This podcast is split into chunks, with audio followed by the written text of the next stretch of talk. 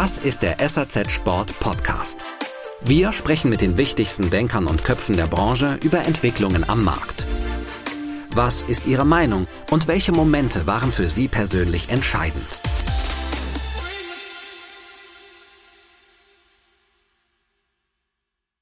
Ja, das neue Headquarters echt ein, das ist wirklich eine Herzensangelegenheit. das ist wirklich eine Herzensangelegenheit, weil ich ja, ich sitze auch gerade hier in Aschheim in unserem jetzigen Standort noch und dort bin ich äh, vor 20 Jahren reingelaufen. Und äh, ganz ehrlich gesagt habe ich mir damals gedacht, also wenn ich in diesem Laden irgendwann was zu sagen habe, dann werden wir über den Standort sprechen müssen und auch über das Gebäude.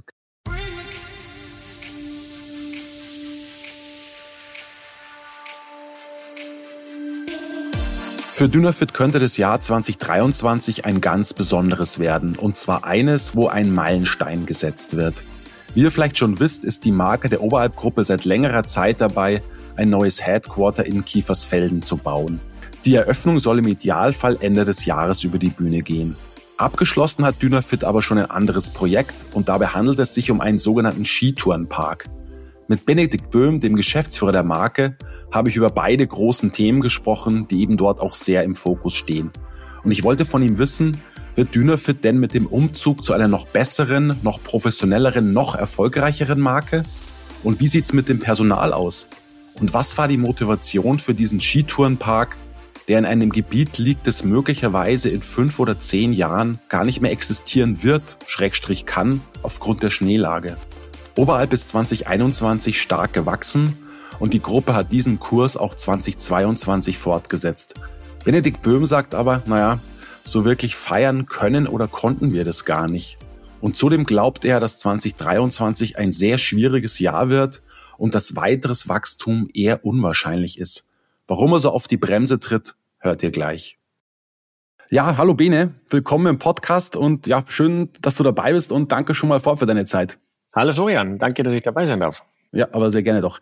Ja, Bene, bevor wir in das Thema einsteigen oder in die Themen beziehungsweise sind zwei besonders große, die ich ganz gerne mit dir besprechen würde. Da wollte ich noch kurz was fallen lassen. Und zwar ist es so, als Journalist, da führst du natürlich im Laufe deiner Karriere eine ganze Menge Interviews. Dann gibt's welche, an die du dich vielleicht nicht mehr so wirklich erinnerst. Aber dann gibt's wiederum andere, dann sehr wohl eben, zumindest die eine oder andere Passage. Und bei der Vorbereitung auf den Podcast ist mir eine Anekdote eingefallen, die du mir damals mal in einem Interview erzählt hast. Und da musste ich schon noch so ein bisschen lachen oder, ja, lachen vielleicht nicht, aber schon so ein bisschen schmunzeln, weil ich dir eben aus heutiger Sicht schon so ein bisschen als ähm, kurios bezeichnen würde. Und zwar hast du mir mal Folgendes erzählt damals. Ähm, du bist da bei Dynafit in den Nullerjahren eingestiegen und zwar war das 2003.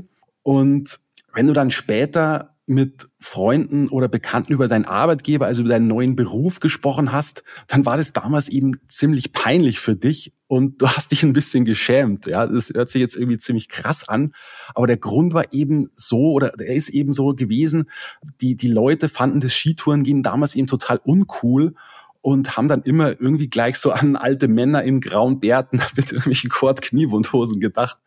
Und äh, da musste ich halt schon mal ein bisschen drüber lachen, weil das aus heutiger Sicht total kurios ist. Aber glücklicherweise haben sich die Zeiten ja geändert und heute, wenn du mit den Leuten sprichst und denen das erzählst, dass du jetzt äh, ja mittlerweile auch Geschäftsführer einer, einer Skitourenmarke bist, dann werden die doch nur noch sagen, hey cool, oder? Wie, wie ist das?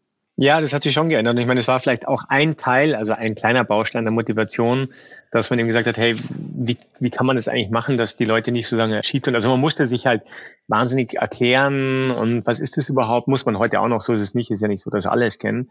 Aber damals war es dann noch dazu so ein bisschen, warum denn da und so. Aber das war dann vielleicht auch genau die Challenge, wo man gesagt hat, wie können wir denn das mal so gestalten, wie es der Sport eigentlich auch verdient und was der Sport eigentlich auch ein Potenzial in sich trägt.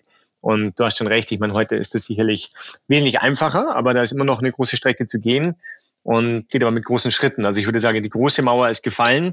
Ja, aber es gibt immer noch genug, genug Erklärungsbedarf in allen Facetten.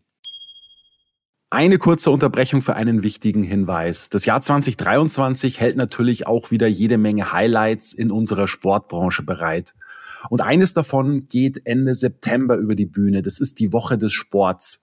Die findet konkret vom 26. bis 29. September in Berlin statt. Und wir von SAZ Sport dürfen diese Veranstaltung dann an dem Dienstag mit unserem Sporthandelskongress eröffnen. Unser besonderes Angebot für euch ist, ihr könnt euch bis zum 28. Februar ein vergünstigtes Ticket sichern und eben euch einen Super Early Bird Preis holen. Und zwar liegt der netto bei 250 Euro. Alle Infos findet ihr unter www.sporthandelskongress.de slash Tickets. Weiter geht's dann bei der Woche des Sports mit der Jahrestagung des BSI am Mittwoch und am Donnerstag und Freitag wird dann der European Outdoor Summit über die Bühne gehen. Also eine wirklich einmalige, tolle Woche für die Sport- und Outdoor-Branche. Ich bin echt sehr, sehr gespannt, wer da alles so ist, was da so alles passiert. Und ja, wir hoffen natürlich da auf zahlreiches Erscheinen. Okay, so viel dazu. Weiter geht's jetzt mit dem Gespräch. Okay. Ja, Bene, du bist heute hier, um über zwei große Projekte von Dynafit zu sprechen. Das eine, muss man sagen, ist tatsächlich schon abgeschlossen. Das andere liegt noch vor euch. Aber man kann schon sagen, dass ihr damit so langsam in die Endphase kommt. Es ist allerdings jetzt noch ein Stück Weg zu gehen. Da kommen wir auch später nochmal äh, kurz dazu.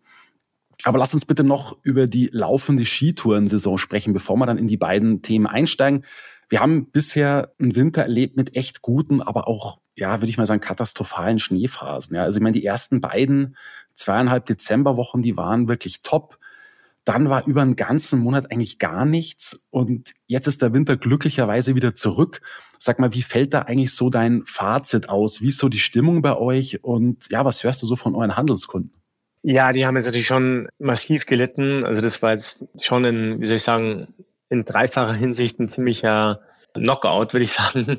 Erstens, weil natürlich die letzten zwei Jahre geprägt waren von Wachstum, Supply Chain Problemen, die Ware herzubekommen, auch mit, mit ganz guten Wintern, wo wir so einigermaßen durchgekommen sind. Jetzt sind so irgendwie drei Dinge aufeinander gefallen. Das eine ist natürlich, dass die Händler wirklich ordentlich geordert haben, weil sie dachten, okay, erstens mal wollte niemand mehr in der Situation sein, dass er zu wenig Produkte hat. Also haben alle ordentlich geordert. Natürlich wir als Hersteller auch, haben alles probiert, dass wir eben uns wirklich darauf vorbereiten dementsprechend. Die Vorders waren groß und waren dementsprechend, sind auch dementsprechend gut ausgefallen. Das zweite ist, dass vielleicht auch der Handel und auch wir gedacht haben, in einigen Produktgruppen war es auch so, aber gedacht haben, okay, am Ende, wer weiß, vielleicht kommen eh nur wieder 80 Prozent an oder 70 Prozent oder wir hatten ja viele Stornierungen einfach aufgrund der ganzen Supply Chain Problematik in, in vielen Produktbereichen. Und dann ist Folgendes passiert. Es war kein Schnee, der Konsum hat nachgelassen. Es waren die ganzen Krisen, die wir momentan haben. Der Konsument war ein bisschen verunsichert, vielleicht auch eine gewisse Sättigung durch die letzten zwei Jahre. Die Skigebiete haben auch wieder aufgemacht. Und so war es natürlich ein bisschen das Thema, dass genau das Gegenteil passiert ist. Also die Ware wurde eigentlich prinzipiell so einigermaßen gut geliefert, besser als die letzten Jahre, besser vielleicht auch als, als der Handel erwartet hat. Äh, der Schnee kam überhaupt nicht. Und das, was jetzt noch gekommen ist, also das bisschen, ich war heute Morgen auf Skitour, erstmal da in dem Voralpenland, jetzt bei uns hier um, um München, ist jetzt auch, also wie soll ich sagen, es ist jetzt noch nicht fantastisch. Ja, also es ist jetzt für, für Anfang Februar das erste Mal, dass man überhaupt dagegen konnte. Das ist zwar schön und nett, aber das wird es den Verkauf, also die Monate, die wir verloren haben, nicht mehr zurückbringen. Das ist, das okay. ist ganz klar. Also mhm. da wird der Handel vielleicht noch irgendwie die Chance haben, sein, sein Lager ein bisschen leer zu bekommen, aber aber es wird definitiv viel Ware übrig bleiben. Also das kann man jetzt schon definitiv sagen. Und ja, und dann kann man auch ein bisschen diese, diese Sättigung dazu, die Verunsicherung des Konsumenten. Also es kamen so einige Dinge hinzu. Aber du fragst mich nach der Stimmung. Ich glaube, ich hoffe, dass wir alle lang genug in dem Business sind, dass wir jetzt nicht irgendwie alle super nervös werden. Wir sind nun mal im Saisongeschäft, damit müssen wir auch umgehen lernen und vielleicht auch nicht gleich ähm, ausflippen und, und alles runterziehen an den Preisen und so. Wird sich natürlich nicht vermeiden lassen oder lässt sich auch nicht vermeiden, auch schon von Anfang an. Ist auch auch natürlich verständlich. Einige haben dann wirklich die, die Hütte voll, so auf gut Deutsch. Aber es wird mhm. keine einfache Vordersaison werden, ganz klar im Thema, im Thema, was zumindest das Thema Skitourengehen angeht. Die, was ich so höre aus der Alpinindustrie, also den ganzen, das ganze Skigeschäft, das ist tatsächlich wieder, ja, das ist wesentlich besser gelaufen. Also die Leute hatten wirklich wieder Lust auf Alpinskifahren und nach zwei Jahren sozusagen Covid-Pause und nach zwei Jahren Skitouren gehen, sagen wir mal so. Genau. Ja, okay. Äh, aber was macht dir denn Mut auch noch für die restliche Saison? Weil ein paar Wochen und, oder vielleicht sogar Monate haben wir noch vor uns. Du, also wie gesagt, ich glaube, dass da schon noch was geht und, und dass da noch, dass da, dass die Hochtourensaison jetzt noch richtig anfängt. Aber sagen wir mal, wir wissen alles, große Geschäft wird dann schon vor Weihnachten gemacht und das ist halt jetzt einfach verpasst und das ist nicht da. Insofern, sagen wir mal, wird, also wird man das bin ich da sehr realistisch, das wird man nicht aufholen können. Also das wird weder wir als Hersteller noch, noch jemand anders. Die Lega, also sowohl unseres als auch andere werden, werden relativ gut voll sein. Und deswegen muss man es einfach sagen, abhaken, sich dementsprechend vorbereiten, sich auf die Saison kommendes Jahr vorbereiten. Auch, glaube ich, mit ein bisschen Demo, dass man sagt, hey, wir hatten jetzt alle, oder die allermeisten, würde ich mal sagen, zumindest auch mal, was den Skitourenbereich angeht, wenn man sich jetzt nicht völlig blöd angestellt hat, hatte man zwei sensationelle Saisons äh, hinter uns. Und ich glaube, dann müssen wir vielleicht auch verkraften, wenn es mal nicht so ist. Also wir leben nun mal im saisonalen Business. Und was mir Mut macht, ist vor allem, dass wir uns nicht als Dynafit nur auf das Thema Skitouren gehen verlassen. Also ich glaube, das ist der Punkt. Ja, es ist unser Kerngeschäft, aber auf der anderen Seite ist es mir nochmal klar geworden, wir müssen unser Geschäftsmodell so aufbauen und das haben wir auch, aber noch schneller eben diesen ganzen, dieses ganze Thema Trailrunning, Mountaineering und, und Bike in den drei Sportarten, wo wir uns ja bewegen, abgesehen vom Skitourmarkt. Das ist eigentlich das, was für uns auch ein großer Treiber ist und wo wir uns ja schon lange, wie soll ich sagen, ich bin jetzt 20 Jahre in dem Geschäft, ähm, wo ich mich schon lange mit diesem mit diesem saisonalen Auf und Ab sozusagen abgefunden habe und wo man auch eine gewisse Kundes haben muss und natürlich auch seine, seine ganze Struktur und Architektur dementsprechend anpassen muss, sagen wir mal so. Ja, dann lass uns mal über eure beiden großen Projekte, würde ich mal sagen, 2023 sprechen, wobei das eine ist, würde ich sagen, mittelgroß und das andere, das ist wirklich groß. Und sagen wir, das mittelgroße habt ihr gerade abgeschlossen. Und zwar ist am 28. Januar eine Eröffnungsfeier über die Bühne gegangen und zwar eures Skitourenparks am Hirschberg. Ja, in, das ist in Kreuth, das ist bei, bei Tegernsee für diejenigen, die sich geografisch nicht so gut auskennen. Und man muss dazu sagen, das ist ja tatsächlich der vierte Skitourenpark äh, seiner Art. Ihr betreibt schon drei andere und zwar an der Jännerbahn im Berchtesgadener Land, genauer gesagt in Schönau am Königssee. Dann habt ihr einen in St. Johann und einen im Pitztal. Beides ist ja in Tirol. Bene, sag mal, wie, wie sieht eigentlich so ein Skitourenpark aus? Wie kann man den sich vorstellen? Und warum ist euch ein Engagement bei solchen Geschichten so wichtig? Es gibt mehrere Motivationen, dass wir auf der einen Seite die Leute in den Sport bringen, dass wir die Einstiegsbarriere senken, dass die Leute, die vielleicht mal Skitouren gehen, ausprobieren wollen, sich keine Gedanken machen müssen über, oh Gott, ich fahre noch nicht im Gelände gut Ski, ich habe da ein bisschen Angst vor, vor vielleicht äh, Sicherheit, Lawinenthemen, eben mich im Gelände frei zu bewegen. Also das ist so das eine, ja, dass wir wirklich diese Einstiegsbarriere, dass man einfach sagt, hey, weißt du was, ich habe jetzt hier also ich habe jetzt hier mein Zeug gekauft, ja meinetwegen ein Dynafit-Setup im besten Fall. Und jetzt will ich aber auf Tour gehen, dass wir sagen, okay, unsere Ambition und auch unsere Verantwortung geht weiter, als nur das Material zu verkaufen, sondern es geht auch dahingehend, dass wir diesen Kunden dann auch die Möglichkeit geben, sofort zu sagen, diese Sportart zu starten und mit allem drum und dran. Das ist so das eine. Das andere ist sicherlich, dass wir natürlich einen großen, ein großes Wachstum gesehen haben die letzten ja, 10, 20 Jahre, dass sich das ganze Skitouren-Thema toll entwickelt hat, gerade auch nochmal die letzten drei Jahre. Und wir für uns ja schon immer übrigens, also ich weiß noch, wie wir, glaube ich, vor zehn Jahren mit, mit, mit dem Sporthaus Schuster am Kolben da in Oberammergau den ersten Tunnel sozusagen finanziert haben, der da, wo immer wieder Konflikte waren zwischen Pistengehern, also Pistenfahrern und Tourengehern, wo man versucht hat, wie kann man das sozusagen auflösen. Und dort haben wir dann einen Tunnel gebaut, wo sich dann genau in so einer Schnittstelle immer wieder die beiden entgegenkamen, dass man das halt einfach gut macht. Und das war dann sozusagen die erste be beschneite Skitouren-Aufstiegsroute. Das war so ein bisschen das Thema. Das war so der Startpunkt von dem ganzen Thema, wo man gesehen hat, da, da geht schon was. Und das ist vielleicht so das Zweite, dass wir einfach schauen müssen, dass wir dieses ganze, diese, diese Masse an Skitourengehern steuern. Steuern auf der einen Seite also Lenkungssysteme schaffen, auf der einen Seite dafür, dass wir sie konzentrieren an bestimmten Punkten, wo die Infrastruktur schon gegeben ist, auf der anderen Seite aber auch natürlich damit auch versuchen, sagen wir mal, dass nicht jeder einfach irgendwo rumrennt und dass wir auch ein bisschen ja die Natur entsprechend sozusagen mit einbeziehen, also in die, unsere Überlegungen und sagen, wo macht es denn wirklich Sinn, dass, dass wir die Menschen konzentrieren, damit die nicht alle wild umeinander laufen zu jeder Tages- und Nachtzeit, wo wir einfach versuchen, diese, diese Lenkungssysteme zu haben und natürlich auch die Lenkungssysteme im Sinne von Konflikt zwischen Pistenfahrern und eben Skitourengehern. Da geht es uns natürlich darum, auch diese, diese Lösungen zu schaffen und so ein bisschen als Vermittler da drin zu sein. Das heißt also Vermittler zwischen den Pistenbetreibern, Vermittler zwischen den, vielleicht den Tourismusbüros, natürlich Vermittler zwischen den Kunden, den Skitourenkunden. Und da ist ganz wichtig, das zu sehen, dass das nicht reine Skitourenkunden sind, dass die vielleicht morgen eine Schneeschuhtour machen oder spazieren gehen oder eben auf der Piste unterwegs sind als normale Skifahrer mit der Family. Also es gibt nicht diesen einen Touristen, der sozusagen nur Skitouren geht und das war's. Also das glaube ich, da muss man auch die Ohren öffnen. Und ja, und, und, und diese Parteien sozusagen zusammenzubringen und zu sagen, wie können wir das denn auch auch für jeden als Win-Win-Situation machen. Also es soll ja nicht so sein, dass die Skigebiete damit kein Geld verdienen. Ja, also die sollen unbedingt damit Geld verdienen, weil die, die, die stellen ja auch die Infrastruktur. Also die müssen die Pisten beschneien, die müssen schauen, dass da alles passt, die müssen vielleicht schauen, dass sie, wenn sie einen Abend mal eine Hütte offen haben und das ist ein Skitourenabend, dass sie dann eben ihre Zeiten verschieben, wann die Pisten präpariert werden und so weiter und so weiter. Und so gibt es inzwischen einfach tolle Modelle und die versuchen wir eben auch aufzuzeigen, anderen Gebieten und sozusagen ein bisschen als, als ja, Consultant aufzutreten.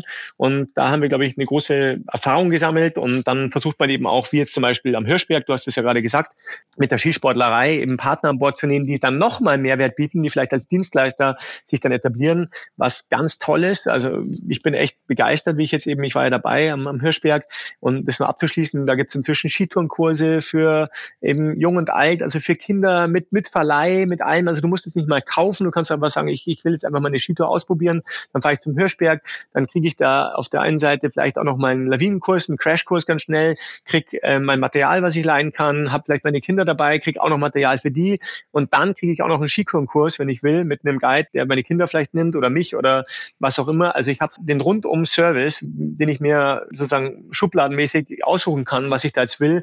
Und das ist natürlich das Idealszenario. Und das ist eigentlich letztlich unser, am Ende immer unser Interesse, dass wir sagen, auf der einen Seite gibt es diesen Service, auf der anderen Seite aber auch eben alles, was du brauchst, aus einer Hand oder aus verschiedenen Händen und, und du kannst einfach loslegen und musst dir, ja, musst dir jetzt keine Sorgen machen. Das ist, das, darum geht's letztlich.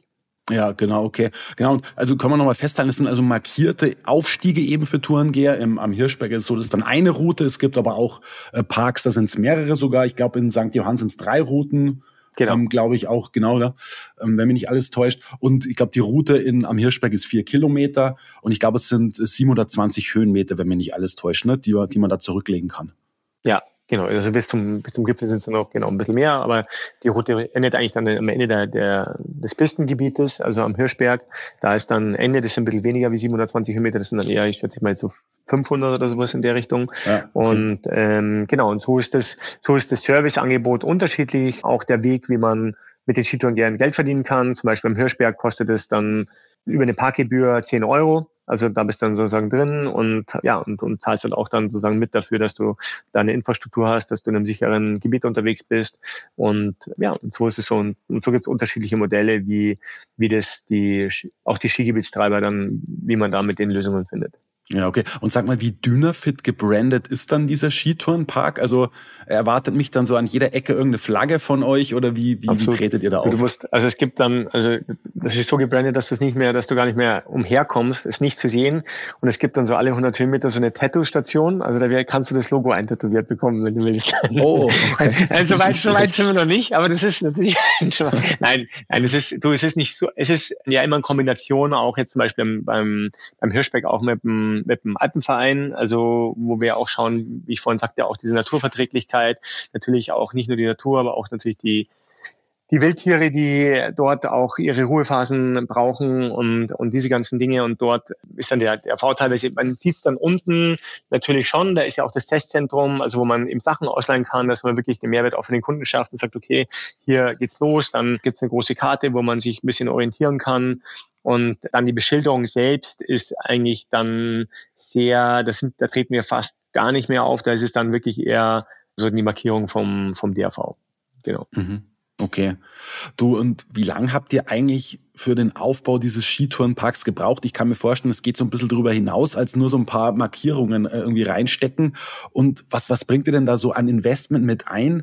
Und wie hoch war das Investment letztlich finanziell? Wie kann man sich das vorstellen? Das ist ganz, ganz unterschiedlich. Weißt du, das Investment ist ja dann vor allem eben, sagen wir mal, die, oft, wie ich dir, wie ich es vorhin beschrieben habe, oft die richtigen Parteien an einen Tisch zu bekommen und wirklich zu sagen, wer, also da gibt es ja ganz viele, die da mitsprechen, ja, von kann sein vom Naturschutz bis zu, der, zu, den, zu den Pistenbetreibern, bis zu den, bis zu den Forstämtern, bis zu dem Tourismusverband, bis zu Sporthändlern, in dem Fall eben nochmal die Skisportlerei, bis zu, also verschiedene Interessengruppen, die da eben so mit dran sind, die man eben versucht an einen Tisch zu bekommen und da einfach eine Lösung zu schaffen, die für alle in Ordnung ist. Und das ist, glaube ich, so, sagen wir mal, das größte Investment.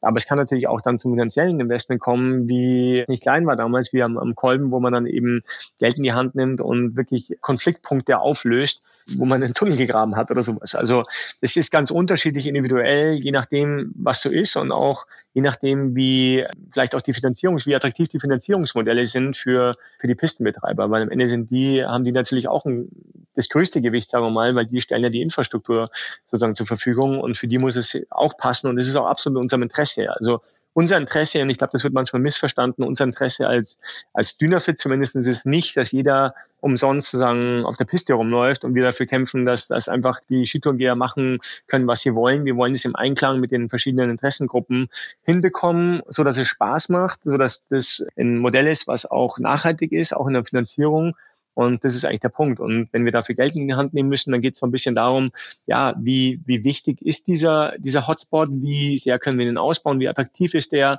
sehr dürfen und können wir das bewerben. Und da ist der Hirschberg sicherlich zum, als Beispiel sehr prädestiniert, aber genauso natürlich Pitztal und Jena und St. Johann.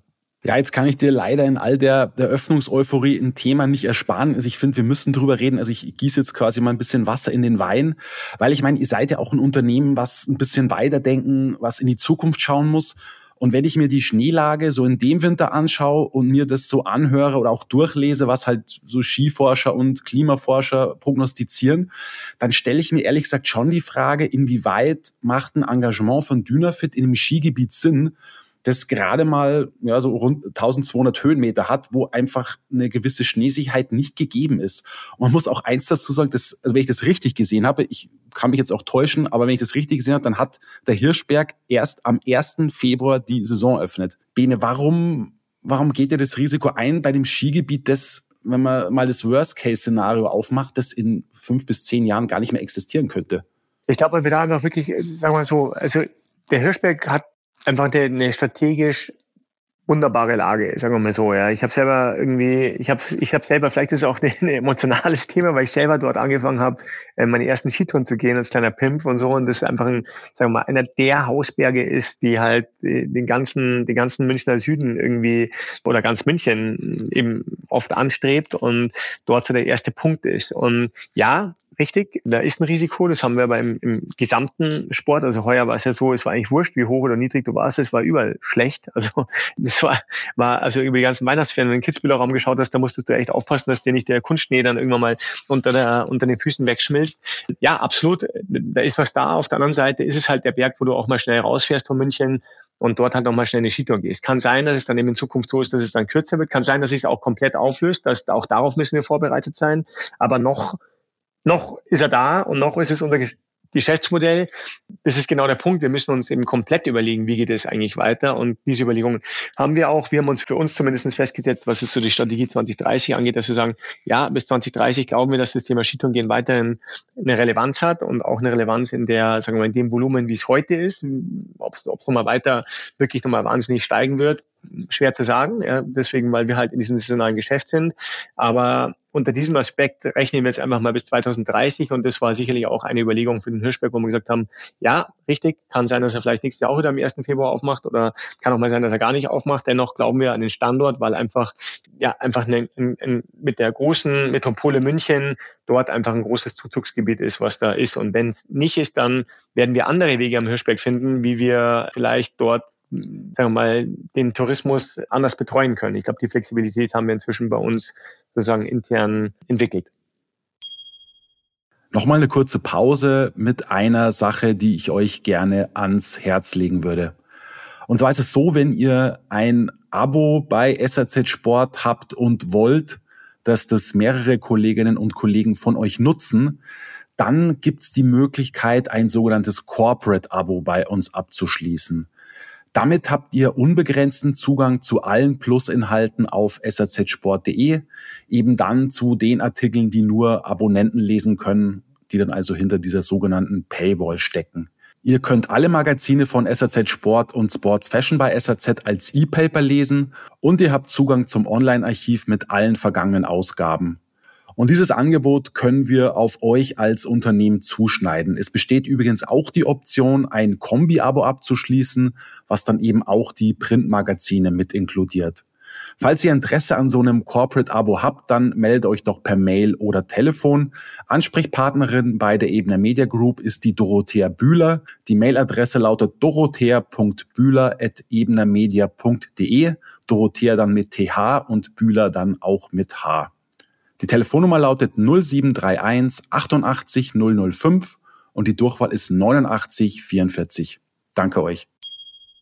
Gut, dann kommen wir mal zu eurem zweiten Projekt. Das ist glücklicherweise absolut in Stein gemeißelt. Das kann man wirklich so sagen. Das ist zukunftssicher und natürlich noch deutlich größer jetzt als die Eröffnung eines Skitourenparks. Und Gleis, du wirst mir recht geben, das ist ein echter Meilenstein für Dynafit. Und zwar ist das euer neues Headquarter in Kiefersfelden. Das wird ja dann, also wer nicht weiß, wo Kiefersfelden liegt, das ist Landkreis Rosenheim, direkt an der Grenze zu Österreich. Und ich würde das mal quasi als einer der Tore zu den Alpen bezeichnen. Ja. Den Spatenstich gab es vor einem Jahr und der Grundstein, der wurde im letzten Mai gelegt. Also waren noch durchaus prominente Herrschaften vor Ort, zum Beispiel der Staatsminister, der Dr. Florian Herrmann. Bene, was ist denn heute so Stand der Dinge? Und für diejenigen, die das vielleicht noch nicht so mitbekommen haben, was bietet das neue Headquarter und natürlich auch, wann ist Eröffnung? Ja, das neue Headquarter ist echt ein, das ist wirklich eine Herzensangelegenheit. das ist wirklich eine Herzensangelegenheit, weil ich ja, ich sitze auch gerade hier in Aschheim in unserem jetzigen Standort noch und dort bin ich äh, vor 20 Jahren reingelaufen. Und ganz ehrlich gesagt habe ich mir damals gedacht, also wenn ich in diesem Laden irgendwann was zu sagen habe, dann werden wir über den Standort sprechen müssen und auch über das Gebäude. Okay. Und äh, das war ein langer okay. Prozess, den wir uns, glaube ich, den wir, also wirklich das Team sich, glaube ich, hart verdient hat ja, mit tollen Erfolgen, die wir immer wieder feiern dürften. Und insofern war das nichts, was sozusagen von heute auf morgen passiert ist, sondern wo man wirklich lange geschaut hat, wo ist der richtige Standort, wo macht Sinn, wo auch der Inhaber immer wieder uns gefordert hat zum Glück und gesagt hat, hey, wenn dann, wenn dann gescheit, also wenn wir das machen, dann richtig und ordentlich, waren viele tolle Objekte, die wir ihm vorgeschlagen haben und so. Und am Ende war dann über den Sport Prosig, den damals ich gefragt hatte, ob er nicht irgendwie was wüsste und so, der da irgendwann mal kam, du, ich hätte da vielleicht ein, ein Grundstück und so. Und so kam ach, das Ganze. So, okay. Dann, genau, so kam das Ganze dann zustande und ist einfach toll, dass wir da Kiefersfelden auch so wunderbar aufgenommen wurden, vom Bürgermeister bis zum Gemeinderat bis zu ja allen und auch auch jetzt ist es Wahnsinn, wie viele wie viele Menschen sich aus der Umgebung melden, Organisationen, Schulen, alles mögliche, die sich die sich da echt freuen, dass wir da rauskommen und für uns natürlich einfach eine, eine Herzenangelegenheit, ein Traum, dass wir einfach als eine Marke von Athleten für Athleten uns halt mitten in den Bergen platzieren können und dort auch noch mit einem tollen Gebäude, was ja, was ja ein hochklassiger Architektenwettbewerb war, und wo wir uns am Ende dann eben für diesen Bau, schaut aus wie so zwei Dreiecke, die so gegeneinander stehen, aber das ist genau diese Einfachheit, die uns gefallen hat, aber doch diese Komplexität, die es in sich hat und der Raum, der sich dadurch innen eröffnet und das haben wir vor allem deswegen gewählt, weil wir glauben, dass es eben so zeitlos ist. Es steht schon, also man kann es nicht übersehen, wenn man vorbeifährt. Es ist wirklich das Gebäude, was am nächsten an der Autobahn ist und das ist natürlich das Geniale, dass du, also ich würde mal sagen, in zehn Sekunden von der Ausfahrt Kiefersfelden bist du am Gebäude und dementsprechend gibt es dort eben auch einen großen öffentlichen Bereich.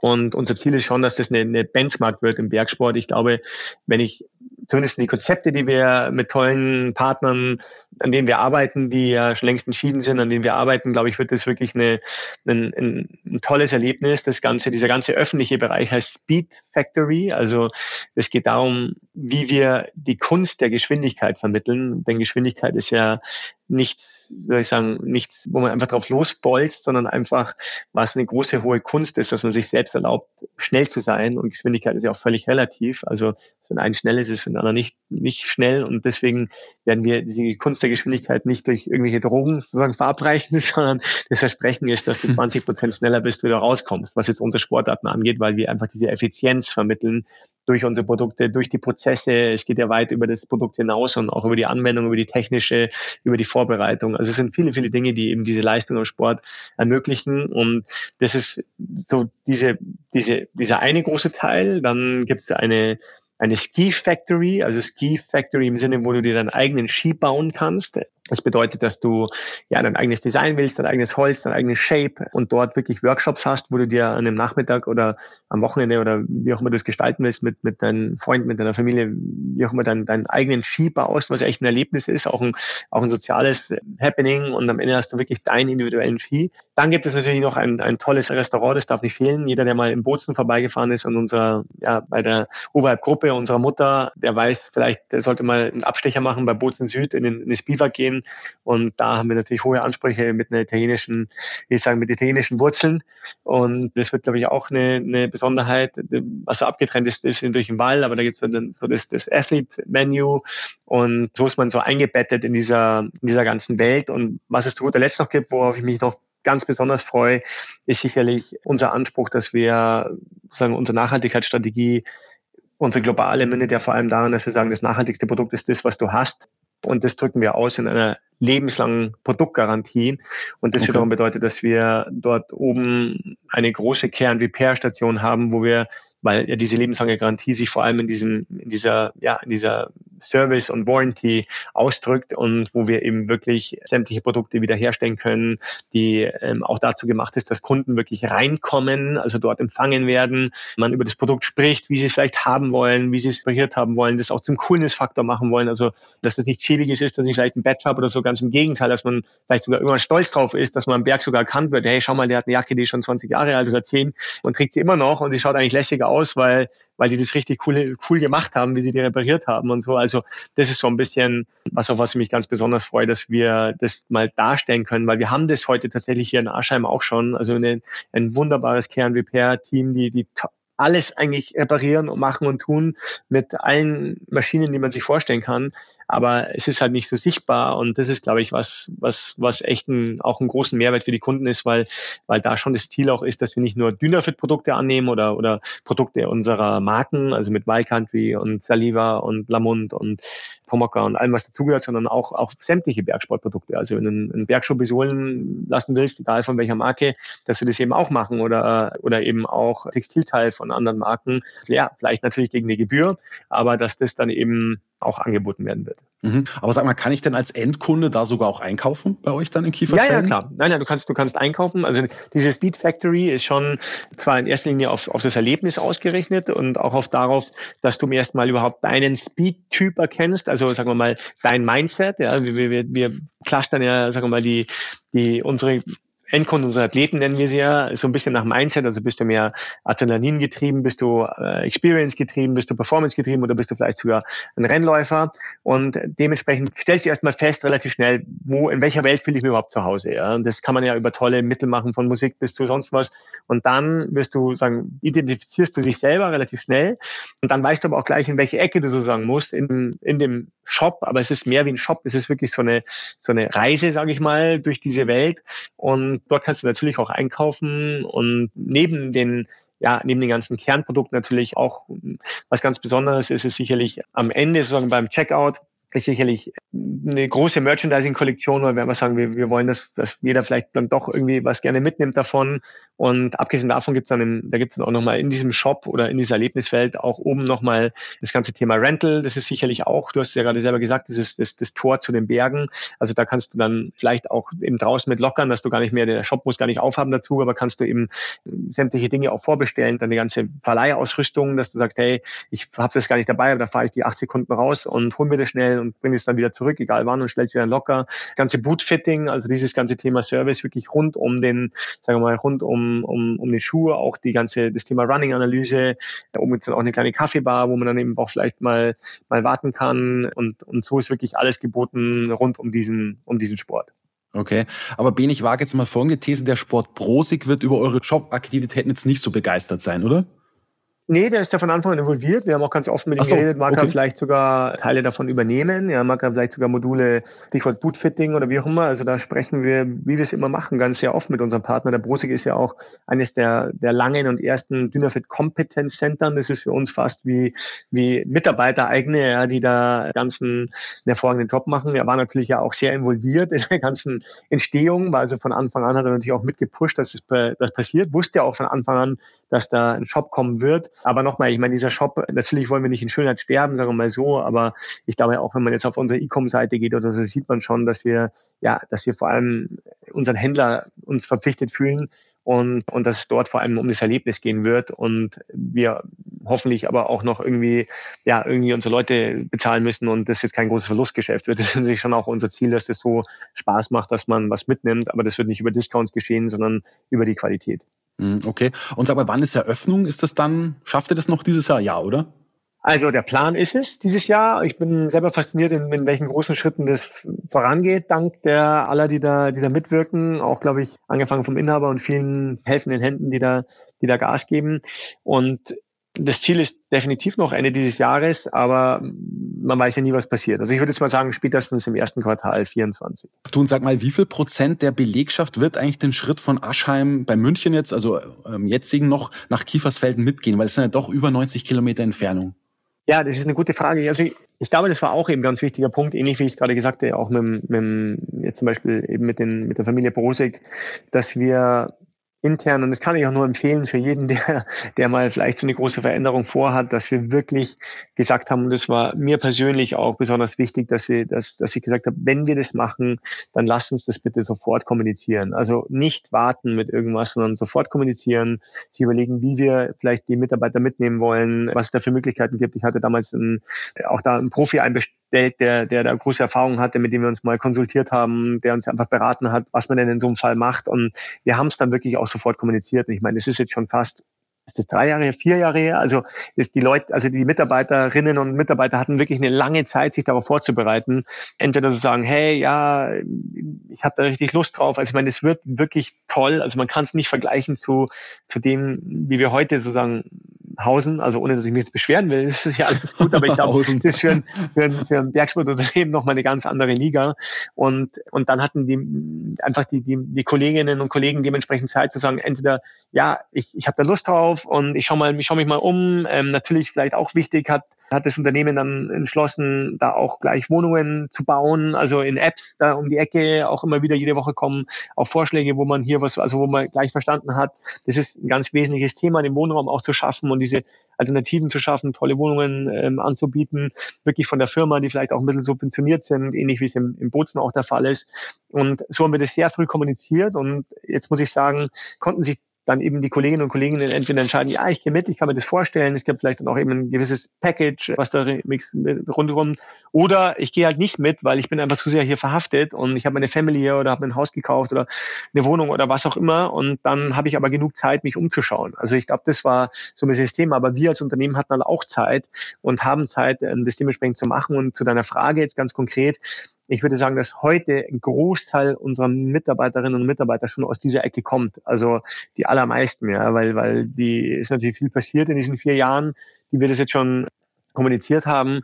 Und da haben sich viele schon umorientiert, sind entweder jetzt schon hingezogen oder kommen aus der Gegend. Wir haben auch gesehen, dass die Qualität jetzt schon echt deutlich gestiegen ist, weil halt da Leute sind, die in den Bergen leben, die vielleicht sagen, ich bin jetzt Ingenieur oder ich bin in der Buchhaltung oder was auch immer und ich will einfach am Berg leben, weil es mein Leben ist und, und da will ich sagen, ist es mir lieber, selbst wenn ich eine lukrativere, jetzt mal sagen wir mal von der Bezahlungsstelle in München hätte, aber das ist für mich so ein Lebensmehrwert, dass ich da draußen sein kann für ein Bergsportunternehmen, dass das, und deswegen war das auch von der Sache her, wo ich immer dem Inhaber gesagt habe, wir werden dort draußen besseres Personal kriegen, weil wir eine Marke sind von Athleten für Athleten, von Bergsportathleten für Bergsportathleten und deshalb wird eigentlich der Großteil mitgehen. Im Gegenteil, ich mache mir eher Sorgen, wenn es sich jetzt zu lange verzögern sollte, dass wir dann vielleicht eher dass die Gefahr haben, dass die Leute keine Lust haben, jetzt ständig nach Aschheim zu fahren, weil momentan haben wir es ja so, dass hier sind. Aber auch hier wurde entschlossen, weiß ich, vom, vom knappen weiß nicht, halben Jahr oder so, dass man eben schon ein Office, ein recht nettes in Kiefersfelden aufmacht, wo eben Mitarbeiterinnen äh, und Mitarbeiter eben hingehen können, wenn sie eben nicht nach Aschheim fahren wollen. Und dann kann man eben wunderbar auch von da arbeiten. Da ist alles angeschlossen vom System und ist ein, ein recht nettes Büro mitten in der Hauptstraße. Man sieht sogar von außen, es ist auch Dynafit gebrandet. Und äh, da sieht man auch den Bau und wie es ausschauen soll. Und so ist es so ein bisschen so ein kleines Hub, was wir da eröffnet haben, dass eben die Leute, die jetzt schon vor Ort leben, nicht jeden Tag reinpendeln müssen. Ah, okay, okay, ist ja interessant. Aber sag mal, ich meine, ihr müsst schon auch ein paar Stellen nachbesetzen. Ja, wie, wie schwer wird es aus deiner Sicht sein, gerade jetzt bei dem Personalthema in der heutigen Zeit, bei dem Problem? Also aber es nicht gesehen, dass wir, wir haben das ja wirklich identifiziert und auch geschaut und hatten dann Gespräche, haben das eben, das war auch damals, wo wir am Anfang reingegangen sind, wer ist also, wer hat ein Risiko, haben mit Leuten gesprochen, wie schaut's denn aus bei dir, kannst du das vorstellen, kannst du das nicht vorstellen, wie hoch ist das Risiko? Und ich würde sagen, die meisten, die sich, also die aller, allermeisten, ich sehe jetzt kein Riesenproblem, also die allermeisten, die sich, sich nicht haben vorstellen können, sind bereits, sozusagen, haben da bereits die Entscheidung für sich getroffen, dass sie nicht gehen. Und wir hatten natürlich Riesenpersonalthemen, aber das war weniger jetzt aufgrund dieser Sache, sondern eher aufgrund der allgemeinen Personal Problematik des Wachstums, das wir auch hatten und ja und der, der Menschen, die wir gesucht haben. Aber dort sind wir zum Glück jetzt nach nach ja, etlichen Monaten, die wirklich schwierig waren, sind wir zum Glück jetzt personell wieder ganz gut aufgestellt, haben auch wirklich Werbung gemacht, auch Werbung schon mit dem neuen Gebäude. Das habe ich sogar persönlich in die Hand genommen, wo ich einfach einen, einen großen Deal mit der OVB, also mit dem wo ich den Volkspark abgeschlossen habe, gar nicht gewusst habe, wie groß die eigentlich sind, wie, was die alles an, an Medien haben. Und dort haben wir wirklich schon geworben mit einem großen Bild vom Gebäude und gesagt haben, und gesagt haben, hey, hier, wer hat Lust, sozusagen den Bergsport neu zu erfinden, da geht's hin, da geht's raus. Und ja, und so haben wir, wie gesagt, schon den Großteil des neuen Personals, und das ist sicherlich über die Hälfte der, der letzten, letzten vier Jahren aus dieser Gegend gefunden. Okay, das heißt, ihr habt euer Team jetzt dann schon für Ende des Jahres oder Anfang 2024 schon weitestgehend beieinander, ja? Ja, ja. ja das kann man absolut. definitiv sagen. Okay. Genau. okay. Genau. Also das ist jetzt zum Glück äh, weitgehend wirklich über diesen langen Prozess schon, schon weitgehend abgeschlossen. Alles klar, okay. Ähm, mal ganz banal gefragt, wird Dynafit jetzt mit dem neuen Headquarter in Kiefersfelden eine bessere, eine professionellere, eine erfolgreichere Marke? Ja, denke ich definitiv schon. Also ich glaube schon, dass das jetzt ein Ausdruck ist von dem, was wir uns auch nochmal erarbeitet haben. Also das, diese Teams hier, natürlich auch alle Teams hier in Aschheim, es geht ja nicht nur um Dünnerfett, es sind ja auch die ganzen, sozusagen, ganze, es ist ja auch das, die Heimat der, der für alle Marken im Raum Dach, also alle Marken der Oberalp, wo man, wo man jetzt einfach sich auch mit der stärksten Region ja für die Oberalp-Marken ist ja die Region Dach, Dachi, also wir sagen immer Dachi, Italien gehört auch noch dazu, aber da ja. haben wir ja schon ein tolles Headquarter mit Bozen. Und deswegen haben wir das ja auch damals, ich habe das ja selber miterleben dürfen in Bozen, was das dann schon ausmacht. Also ich komme gerade vom BMW, ich habe da eine, eine Werksführung genossen mit meinem Führungsteam und äh, hier in München, die bauen ja da gerade ein großes ihr Werk um und wollten uns da einfach ein bisschen inspirieren lassen, haben eine tolle Führung bekommen, wurden super versorgt. Und ein Kollege hatte dann gefragt, du, es ist hier ja alles so sauber, das ist ja Wahnsinn, wir sind völlig baff, wie hier die, die Autos vom Fließband laufen und hier alles, äh, du kannst ja vom Boden essen und so. Und da hat der Werksleiter gesagt, ja, richtig. Und das ist uns auch besonders wichtig, weil das halt auch was macht mit den Menschen. Ja? Also so wie deine Umgebung ist, so arbeitest du halt auch.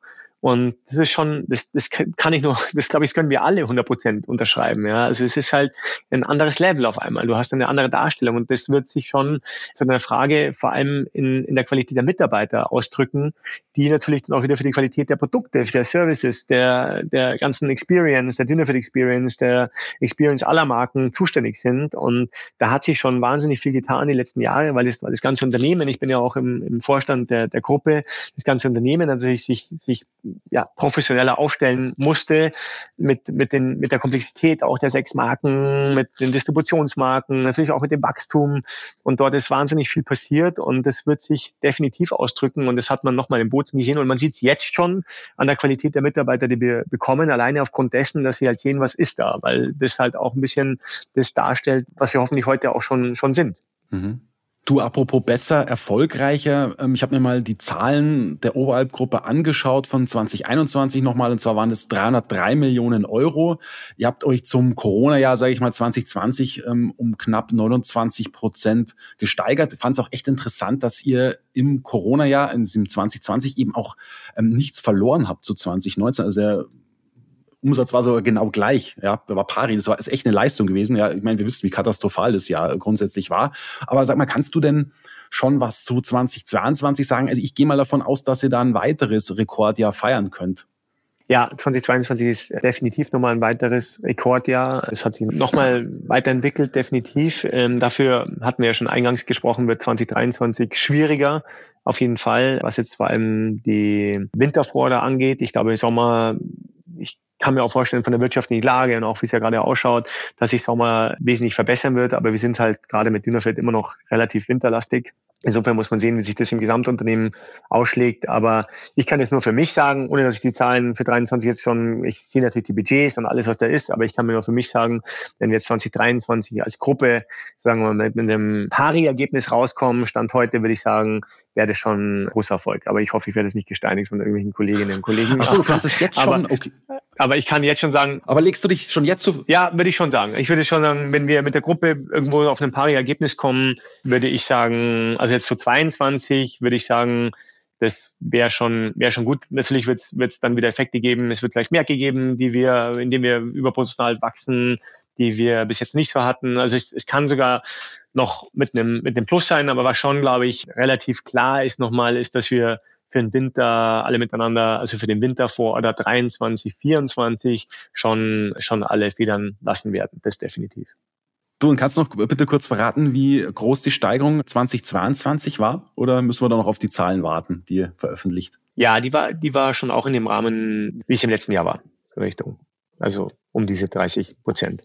Was, ihr seid nochmal? Oh, okay, wow, alles klar. Okay das ist eine Ansage. Du noch kurz zu, zu deiner Marke, in Anführungszeichen Dynafit. Wie sah es da denn 2022 aus? Also wie zufrieden warst du mit dem Jahr global und in Deutschland? Ja, zufrieden. Wir hatten uns für 22 noch, sagen wir mal, noch höhere Ziele gesetzt. Aber okay, ist so was, also insofern, sagen wir mal jetzt von den Zahlen her, glaube ich, alle zufrieden, aber es war trotzdem die letzten zwei Jahre, jetzt trotz des Wachstums und allem, war es, in, war es, glaube ich, für, für alle enorm enorm anstrengende Jahre, enorm anstrengende Jahre, weil, weil wir vor allem halt wirklich mit dieser Supply Chain wahnsinnig zu kämpfen hatten. Also das eine ist ja, wenn du sagst, boah, ich wachse und, und es läuft alles, wir haben Schnürchen, das tut sowieso nie, ist klar.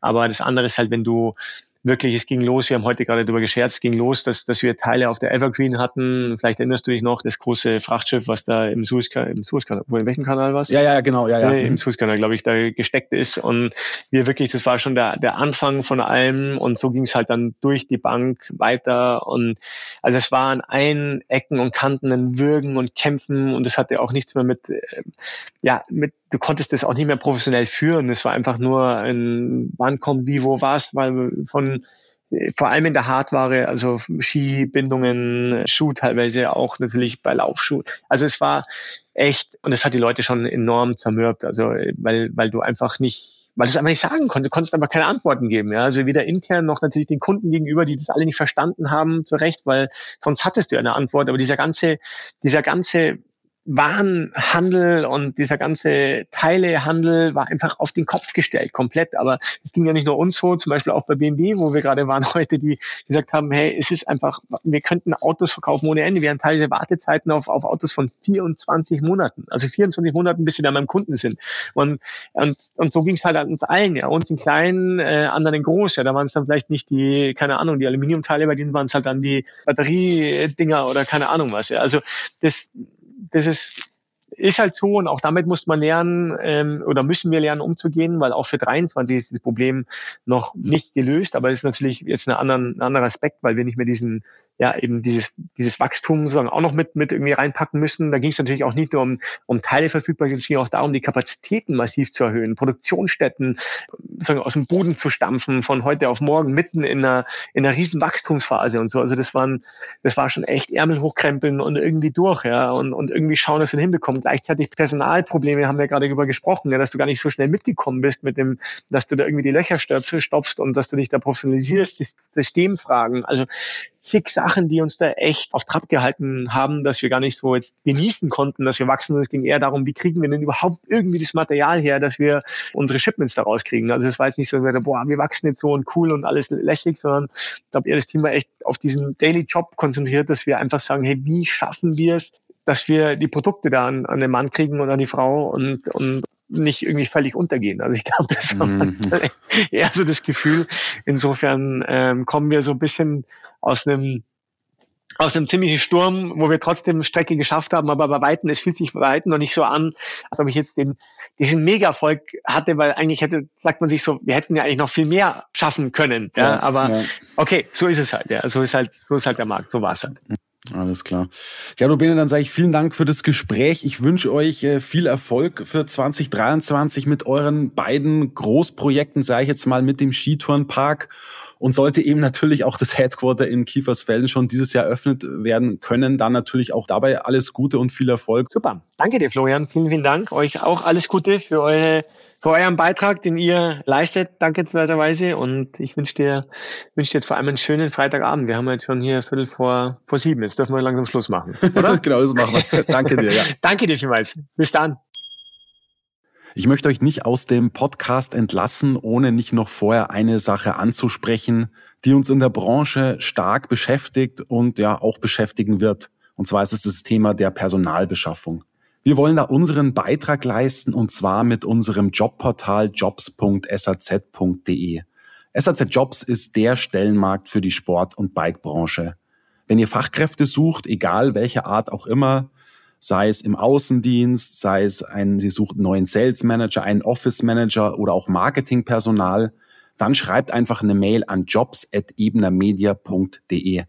Ich glaube, da seid ihr sehr gut aufgehoben. Für diejenigen unter euch, die eine neue Herausforderung suchen, ihr habt da eine reichhaltige Auswahl an Möglichkeiten von großen bis kleineren Unternehmen, die bei uns da Anzeigen geschaltet haben. Ich wünsche euch viel Erfolg sowohl beim Suchen als auch beim Finden. Das war der SAZ Sport Podcast. Sie finden alle Folgen online auf unserer Website www.sazsport.de sowie auch auf Spotify, Google Podcasts und Apple Podcasts. Folgen Sie uns, um keine weitere Folge zu verpassen. Wir freuen uns über Ihr Feedback und Anregungen und hören uns beim nächsten SAZ Sport Podcast.